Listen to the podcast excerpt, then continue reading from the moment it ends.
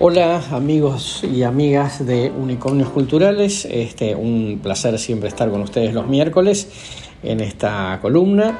Estamos este, mm, atravesando momentos permanentemente tensos, ¿no? Si no es por H es por B, si no es por el fondo, es por el Consejo de la Magistratura, si no es por el Consejo de la Magistratura, digamos, es por el discurso de Cristina, con lo cual, digamos, nunca, nunca estamos en paz, ¿no? Y, tampoco, digamos, da la impresión de que nunca tenemos como buenas noticias, ni hablar, digamos, con el conocimiento del índice de inflación del mes de marzo y que nos trae más las perspectivas. Digo, la verdad es que eh, lo que podemos ver, digamos, en estas en estas últimas horas es un presidente que ha decidido firmar una especie de tregua unilateral, ¿no? Digamos, un, él, mismo, digamos, decidió que, hay una, que haya una tregua con Cristina, con una Cristina, digamos, que en sus este, momentos de intimidad, digamos, lo califica, digamos, con gruesos epítetos para referirse a él. Eh, y él, digamos, este, en estas últimas horas se anunció el famoso bono o el nuevo IFE el impuesto a la renta inesperada, el guiño a Venezuela, digamos, con la posibilidad de volver a mandar embajador, etcétera. Nada nuevo, ¿no? Digamos, un presidente que sigue pedaleando para no caerse de la bicicleta como buen equilibrista y tratando de no caerse de la bicicleta sigue sin conformar a nadie, ¿no? empezando por la propia Cristina, pero tampoco a los gobernadores ni, ni a la CGT. Entonces, así sus aliados políticos en el gabinete, como por ejemplo digamos, el, el ministro de Desarrollo Social, tienen cada vez menos incentivos para bancar la parada. ¿no? Yo diría que por este carril, digamos, más que cambios de gabinete, este, porque los decida Alberto, que es lo que supuestamente iba a hacer después de Pascua, pero hasta acá no tuvimos novedad. Más que cambios de gabinete, decía, hoy es más probable que haya votación porque se le vaya alguno cerca, algún dirigente cercano, fruto del fastidio con que el presidente, digamos, no termina de, tomar decisiones, no termina, digamos, de establecer un rumbo, no termina de, de, establecer, digamos, algún gesto de autoridad que de alguna manera compense ¿no? los gestos de Cristina, que son claramente, digamos, muy notables, como el último discurso que dio hace una semana atrás. Eh, diría que hasta el más fervoroso termina exponiendo su fatiga cuando no ve rumbo como aliciente, ¿no?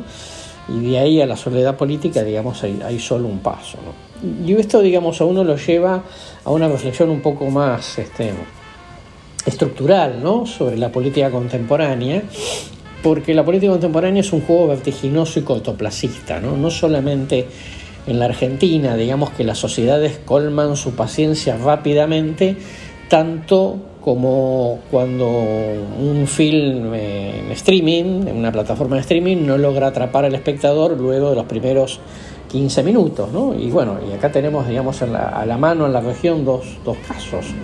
Uno el caso de Boric, que recién acaba de asumir en Chile, y bueno, ni hablar el caso de Castillo, que viene este, evitando este, eh, movimientos de, destitución este, en un Congreso totalmente dividido, que por supuesto, digamos, no le, no le, no le, no le hace ningún favor. Digamos que en la política contemporánea hay que tener la piel muy curtida para bancarse los cambios climáticos, ¿no? Lluvia, sol, viento frío, humedad extrema todo en el lapso de pocas horas y vamos a decir así, no hay, no hay cuerpo que aguante, ¿no? Y esto me lleva, digamos, a recordar una frase de un sociólogo francés muy prestigioso, muy interesante, que se llama Christian Salmon en su libro La ceremonia caníbal, que dice, ya no son ni el uniforme ni el ritual de sus apariciones quienes legitiman la autoridad de los gobernantes, es el cuerpo mismo quien está sometido a una apuesta en cada instante. ¿no? Así él alude, digamos, a la, la, obsesión de Sarkozy, digamos, por, por, aparecer flaco, retocando las fotos, la, la Putin, digamos, cazando osos, este, con el torso desnudo, el, Berlusconi, digamos, este, eh, este, eh, con, con, este buen reflejo de sol, este, en la playa, en fin, y dice, ahora es la delgadez quien da a los gobernantes su credibilidad, eh, es decir, alguien que tiene el estado físico adecuado para mostrar adaptabilidad los constantes cambios que ofrece la coyuntura.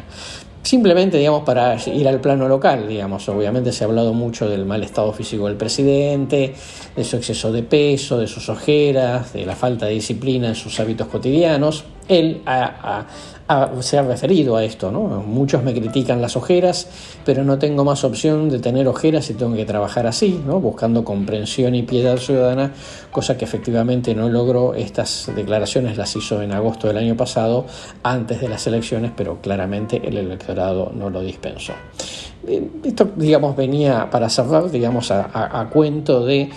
Eh, que más allá de las decisiones políticas que tomen, digamos, los liderazgos no solamente tienen que existir, no solamente tienen que ser, sino también parecer. ¿no?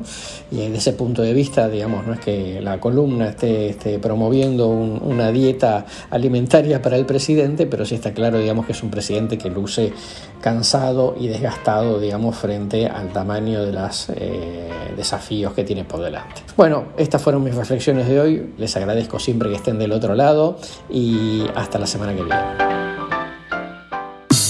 Seguimos en Facebook, arroba unicornios culturales.